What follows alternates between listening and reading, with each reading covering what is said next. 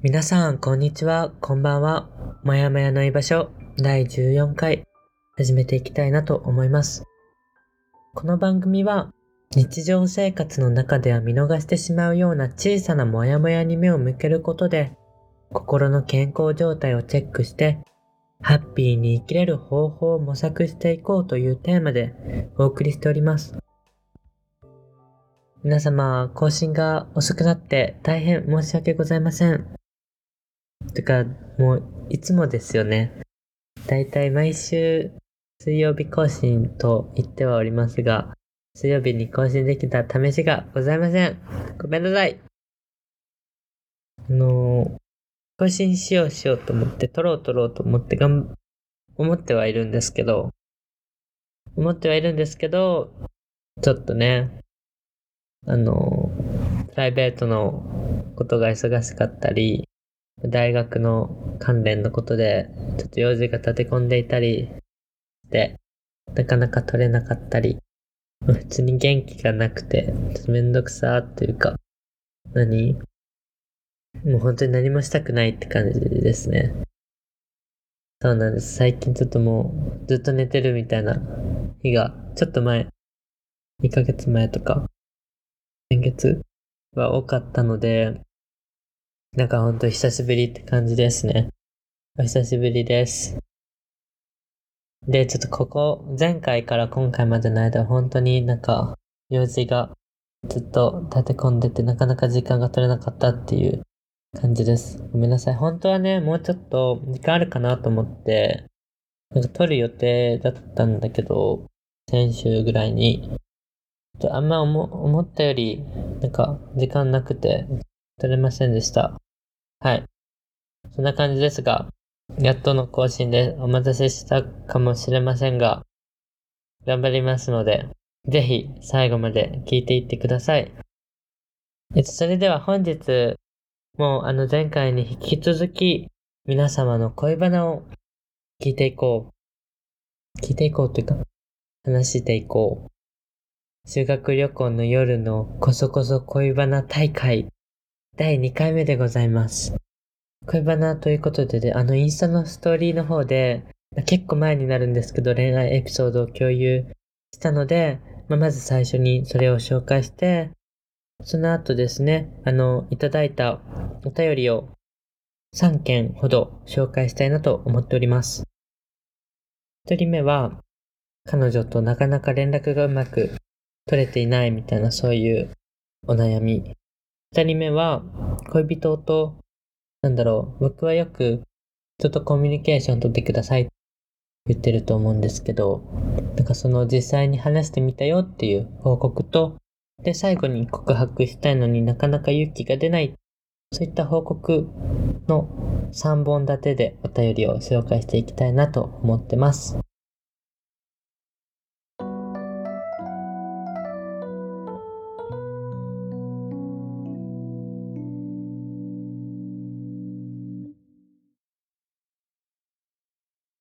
それでは、インスタグラムで募集した皆様の恋愛エピソードを紹介していきたいなと思います。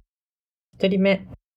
カクテルにストロー2本刺さって出てきてカップル用やと思って二人で一緒に飲んでた。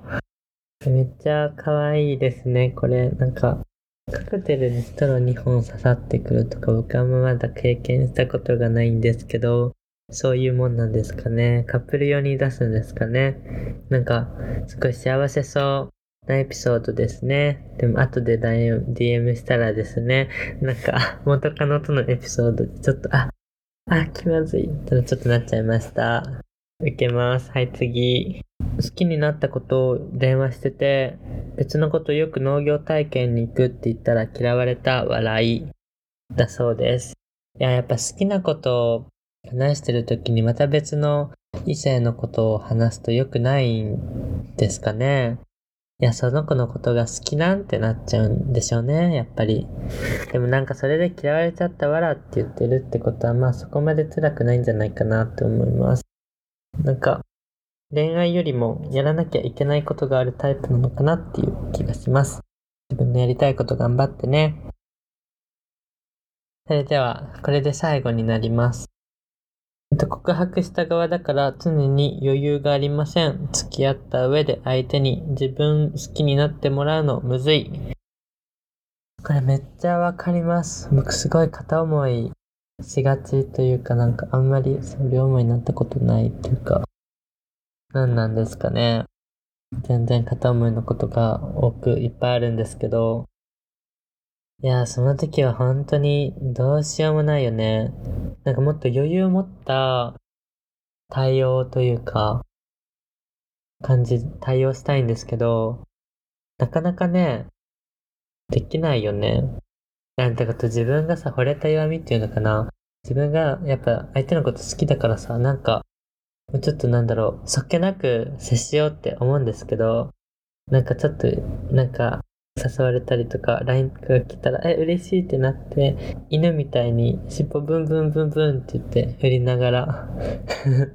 すぐ返信しちゃったりします。だからなんか、そう、難しいよね。難しいなと思います。でもなんか、頑張ってください。応援してます。あ何も言えなくてごめんなさい。でもちょっとどうしていいか僕もわからない。でもなんかその、引き際は大事だと思います。すべてを、なんだろう、受け入れて、受け入れてというかなんだろう、うんうんってうなずく感じ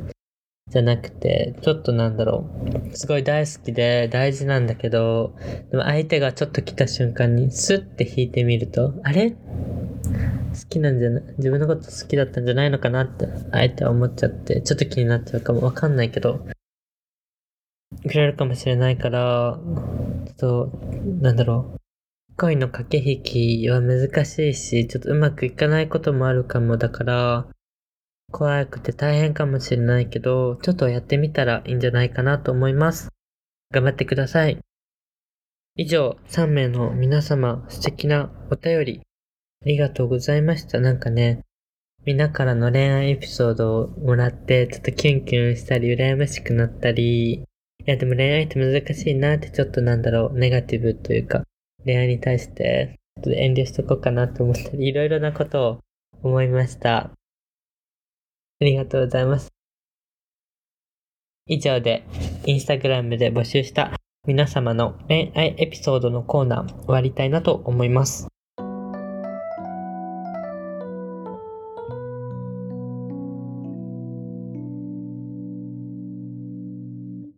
続きまして、皆様から送っていただいた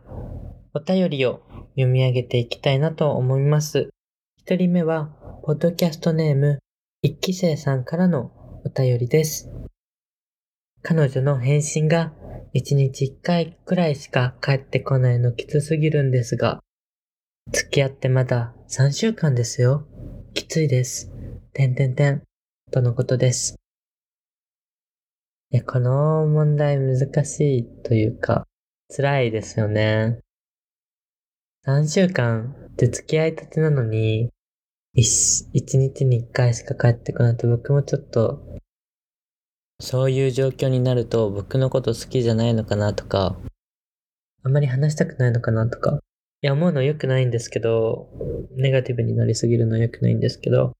思っちゃうと思います。本当に。でもまあその反面、なんだろう、彼女にはすごい忙しくて、なんだろう、集中した、しなきゃいけないことがあるんだって考えたりとか、まあスマホを見ないタイプなのかなとか、ちょっと3週間だったらあんまわかんないかもしれない。どうなんですかね。まあちょっと時間が経つとなんかそういうのも分かってくるかなと思います。相手のことをね。彼女さんの性格によってその返信の速さは全然違うので、もしね、すごいずっと携帯見てるのに返信ないと辛いかなと思うんですけど。まあちょっとなんだろう。後から分かったけど、そんな携帯も見てないし、返信が遅いタイプだったとかだったら、逆に一日一回も返信してくれてたって、そういった気づきもあるかもしれません。なのでなんか、会った時とか、ちょっと、ちょっと寂しいって言ってみたらどうですか？なんか、寂しいっていうか、返信してくれないとなんか嫌だ、みたいな めんどくさいかな？こういうこと言ったら。めんどくさいかもしれないけど、僕は多分言っちゃうと思います。なんかちょっと返信してほしいなって。言っちゃうよね。返信してほしいなっていうか。何わかんないけど。そうだよね。でも返信してほしいのかな返信してほしいなっていうか、多分僕も、そういった状況になったらなんか会った時とかに聞いちゃいますね。返信してほしいなって言っちゃいます。で、なんか返信来ないと、やっぱちょっと、寂しい、してほしい、構ってほしいみたいな。ちゃいます。もっとお話ししたいって言うと思います。そうだね。僕も同じような立場だったら、もうちょっとお話ししたいなって伝えると思います。ちょっと期間が短かったら、まあ言ってのこと知らないかも、かもあるだし、あるかもだし、まあ相手の状況を知りたいと思ったり、自分のこと話したいと思うから、うん、もうちょっとお話ししたいんだけど、LINE したいなとか、あんま LINE とかしないタイプだったら、ちょっと夜に10分だけちょっとお話タイムしてくれませんか？みたいな言っちゃいます。ぜひね、一期生さんも、あの彼女さんに伝えてみてください。もうちょっと話したいよっていうこと。なんかそしたら、あまりスマホ見てないタイプの子でも、ちょっと見てみようかなと思ってくれるかもしれないから、してみてください。以上です。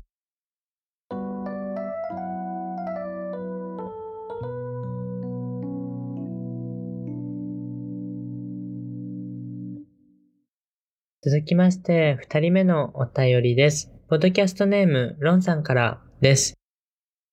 時間があると悩み事というか、目の前に起きる物事にフォーカスできる時間が増えるからモヤモヤが増えてしまった。直近で言うと、パートナーとの関係性、生活リズムがまるで違うこととか、お互い変わってしまったこともあってすれ違いが増えた。向こうには目標があって、私みたいに時間を無駄にせず、一日を勉強やバイト生活習慣にも気を配ったりして充実させています。だから、携帯も全然開かないわけで、返信も遅く、だんだんなんだか向こうの時間を削ってしまうようで連絡しづらくなってしまいました。それでもあ、間違えた。それも原因で、どんどん溝が深くなっていって、私も素直じゃないから、うまく気持ちを伝えることができなくて一人で空回りしてしまいました。このままだと良くないなとは思いつつも、向き合う勇気が出ず、自分で自分の首を絞めていました。だんだんパートナーと電話している間に涙が出てくるようになり、限界を感じ思い切って自分の気持ちを伝えた。すると自分の大変さを押しのけて私の気持ちになってどうするのが二人の最善か向き合ってくれました。そのまっすぐさは私に持ち合わせていないものだったから改めて向こうに感謝するとともに学ぶことがまだまだまだあると実感しました。すでに自分の中でも実際に解決したことだけど、なんだか報告したくなったので、させていただきました。ロンさんありがとうございます。そしてロンさんは、あの、えっと、ご感想、番組への感想も送ってくださいました。超嬉しかったです。ありがとうございます。一緒に読み上げさせていただきます。少なからず人には弱る時期ってないようであると思うんです。そんな時に寄り添ってくれる人、寄り添ってくれる空間があるだけで救われる人がいます。実際に私もその一人です。もちろん嬉しいことの共有も嬉しいのお裾分けみたいで好きです。とのことです。いや、ちょっと番組への感想、久しぶりに読み上げた気がします。ちょっとね、読み上げてて、あのー、じゃない、読み上げててじゃない。感想送ってもらって、あの、読み上げてもいいですよって、あの、送してくださってる方も結構いたんですけど、なんかね、あんまり紹介しないまま何回か、とか何人か読み上げちゃったんですけど、まあ、たまには、こう感想も、なんだろう、読み上げてみようかなというか、はい。なんかね、こう、僕結構ね、忘れちゃうんですよね。感想もらった時はすごい嬉しいんですけど、なんだろう、番組にしなきゃとか、メッセージにどう返そうとか、本当頭がいっぱいいっぱいになっちゃって、ってなったら、あ、感想もあったみたいな、ちょっとそういう感じでぶっ飛ばしちゃうんですよ。はい。で、最近それ反省しまして、で、ご感想を読み上げようと、ちゃんと意識して、今回読み上げることに成功しました。すごい甘崎偉いという感じです。はい。ちょっとなんか読み上げられてないって方、なんかごめんなさい。でも、ちゃんと読んでます。で、それで読むたびに嬉しいなと思ってます。なんか、僕もほんと常日頃から他人には自分の気持ちを話さないとわからないし、相手の気持ちも話してもらえなきゃわからないって言ってるんですけど、ロンさんはそれを実際に実践してみて、それでちょっと解決したよっていうお便りだったので、なんかちょっと嬉しかったですね。なんか僕の影響ではないとは思うんですけど、僕が言ったから伝えたみたいなことではないかもしれないんですけど、なんかでも、いつも言ってることがこう、ちょっと伝わったのかなとか、届いたのかなとか、そういったことを感じれました。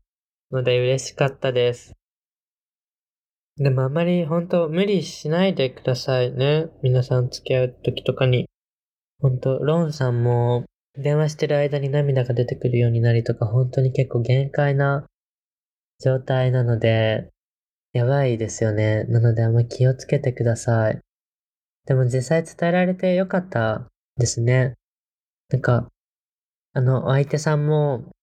あの、すごい、あなたのこと嫌いっていうわけじゃなくて、あ、そっか辛かったんだね。じゃあ私たちどうしたらいいかなみたいな感じで考えてくれたっていうことだから、すごいなんか、二人にとって意味のある時間になったんじゃないかなと思います。その報告をしたことがね。だから、やっぱ僕もね、言ってるだけなんですけど、改めて、こう、やっぱ大事なんだなっていうのを実感というか、まあ、再確認させられました。ロンさん素敵なあのお便りありがとうございました。あの、ロンさん自身にとって、その、今回報告してくれたような出来事が素敵なものだったんだなと思うし、僕にとってもちょっとなんだろう、ポッドキャストのやっててよかったなと思え、思える再確認というかね、できるいい機会でした。本当ありがとうございました。また何かあればお便り送ってください。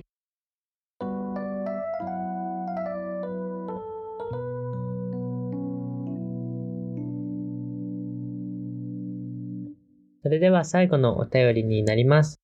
えっと、このお便りはですね、Google フォームというよりかはインスタの DM で直接相談があったという感じです。それで、ポッドキャストの番組でもぜひ紹介してくださいとのことなので、紹介させていただこうと思います。なので、ポッドキャストネームは省略させていただきます。じゃあ読み上げていきます。引っ越す前に同じダンススクールにいた子を好きになったんだけど、その子にはすでに彼氏がいたからもうどうしようもなかったんだよね。でも後悔したくなかい。でも後悔したくないと思って、こっちに来る前に気持ちだけ伝えた。相手がどう思ってたかは何もわからない。こっちに来てからもその子のことは諦めて、次に進もうとしているんだけど、やっぱり難しくて、しかもそれが初恋だったから余計どうしたらいいのかわからなくて、自分はどうするべきか甘崎の答えを聞きたいです。別にすごく悩んでるってほどではないんだけど、なんかモヤモヤしてるから聞いてみたいなと思いました。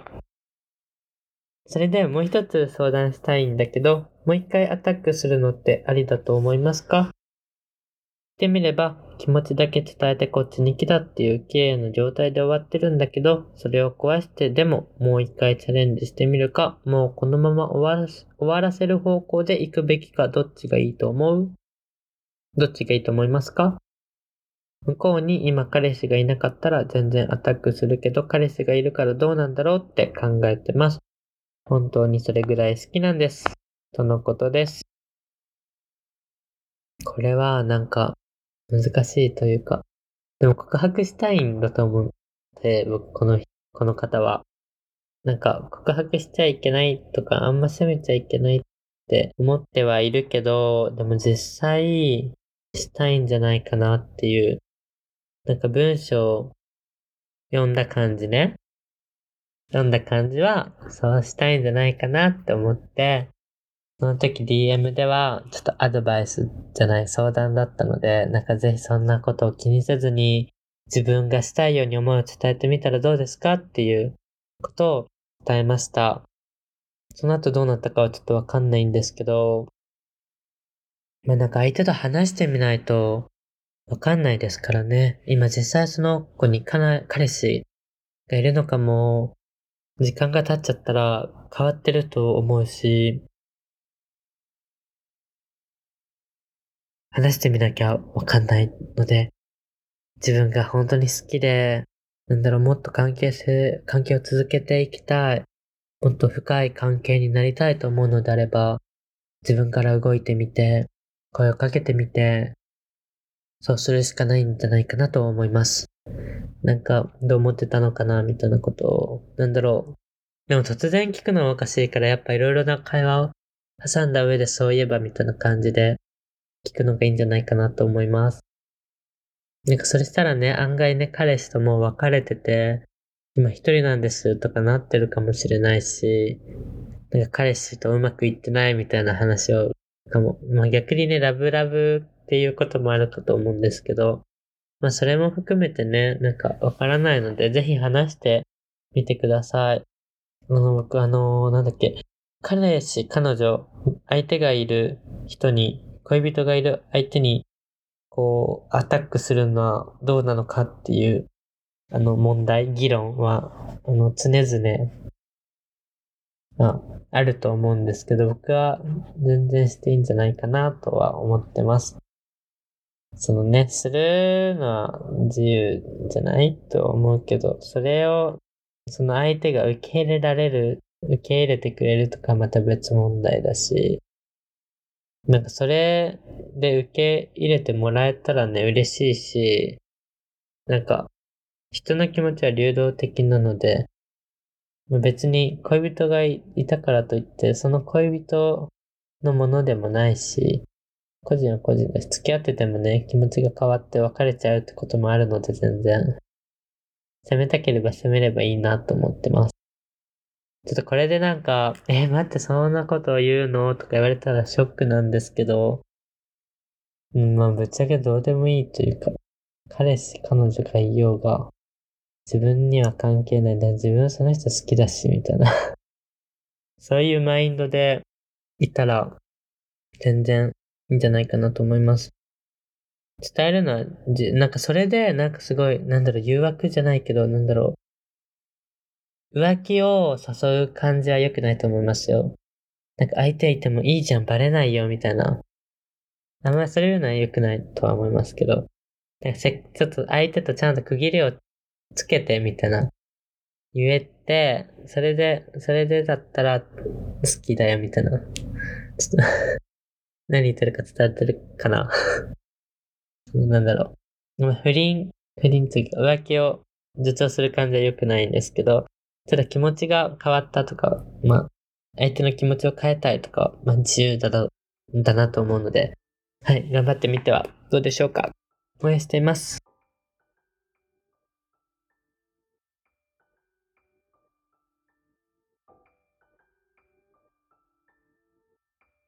以上が皆様から応募していただ、応募じゃないね。以上皆様から寄せられた恋愛エピソードでございました。どうだったかでしょうか？ちょっとドキドキしたり、あ、自分もあるな、それとか共感できる部分があったんじゃないかなと思います。えー、やっぱ結局でも恋愛って伝えなきゃわかんないですよね。なんかそれが一番大事なんじゃないかなと思います。なんか付き合ったら相手は分かってくれるって思ったりとか、まあ言わなくてもこれぐらいわかるかなとか、ちょっとなんだろう、そういった、まあ、信頼関係といえば信頼関係なんですけど、でもそれはコミュニケーションを怠ってるとも言えるんじゃないかなと思ってて、分かってくれてるから、こう、何回も言うのは、ちょっと良くないとか、あるし、まあそこは二人のなんだろう、バランスというか、めんどくさいなと思われたくないっていうのもあるし、難しいんですけど、でもなんか伝えなきゃいけないことはあるし、なんだろう、コミュニケーションを怠ってはいけない部分はどこかにあるのかなとずっと思ってます。まあ、僕はそんな付き合った経験はたくさんはないのでわかんないですけどね。わかんないけどなんかまあ見て、人のことを見てたりすると、まあそうなんじゃないかなっていう気もします。でもまあ話し合うのとかめんどくさいからね、ぶっちゃけだってさ、他人の意見聞くとかむずくない？んなんか、ちょっと僕、まあこんだけいろんな人の話聞いといて言うのもなんなんですけど、あむずいわかんねえってなりますもん。で、で、どうしたいみたいな。よくないです。よくないんですけど、あんまよくないかもしれない。いや、でもぶっちゃけそうなんですよ。うん。でもなんかそれ、だから、でもだからといって投げ出そうとは思わない。わかんないって言って。投げ出そうとは思わなくて。でもわかんないから、わかんないからいろいろ質問するし、いろいろ予想するし、なんだろう、その、その人の他の面、この今、合ってる部分だけ、今、見えてる部分だけじゃなくて、まあ、どういう経緯でこう思ったんだろうみたいな、そういった別の面から見たいなと思うし、こうずっとこう理解したいと思って、歩み寄り続けるのが大事なのかなと思います。そうしないとね、分かり合えない。一生分からないまま。まあ相手も自分のこと一生分からないまま。だから、私は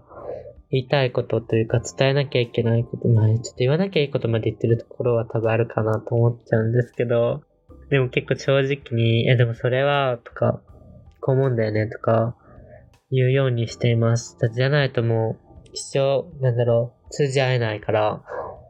です。これはなんか恋愛に関してだけじゃないかなとも思います。人間関係においてですね。でも、はい。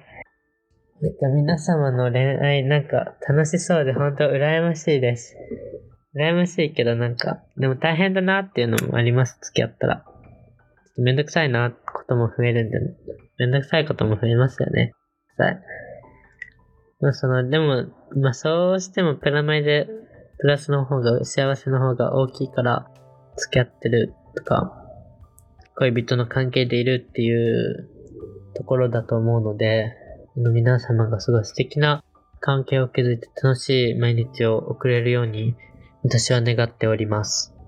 はい。いろいろメッセージありがとうございました。あの、またね、何か、あの、恋人との関係で嬉しかったこととかあったら教えてください。のろけも全然聞いてます。聞きます。ちょっとキュンキュンしたいので聞かせてください、ぜひ。あとね、なんかちょっと喧嘩しちゃったとか、あんまりうまくいってないのみたいなそういった相談も載るので、ぜひぜひまた Google フォームの方にお便り送ってみてください。Google フォームはあの、ポッドキャストの説明欄の方に貼ってますので、そこからお答えください。あの感想もめちゃめちゃ嬉しいので募集しています。なんか、こうだった、ここは良かったとか、これは悪かったとか、いろいろあると思うので、ぜひ教えてください。あと、インスタグラムと TikTok の方も、いいねとかフォローとかお願いします。インスタはちょっと前からずっと、ずっとやってるんですけど、TikTok はちょっと最近始めて、ちょっと難しいなと思ってるんですけど、あと全然投稿してないんですけど、ちょっと、ちょっとは投稿したいなと思ってるので、はい、応援していただけると嬉しいです。それでは皆さん、またお話ししましょう。バイバイ。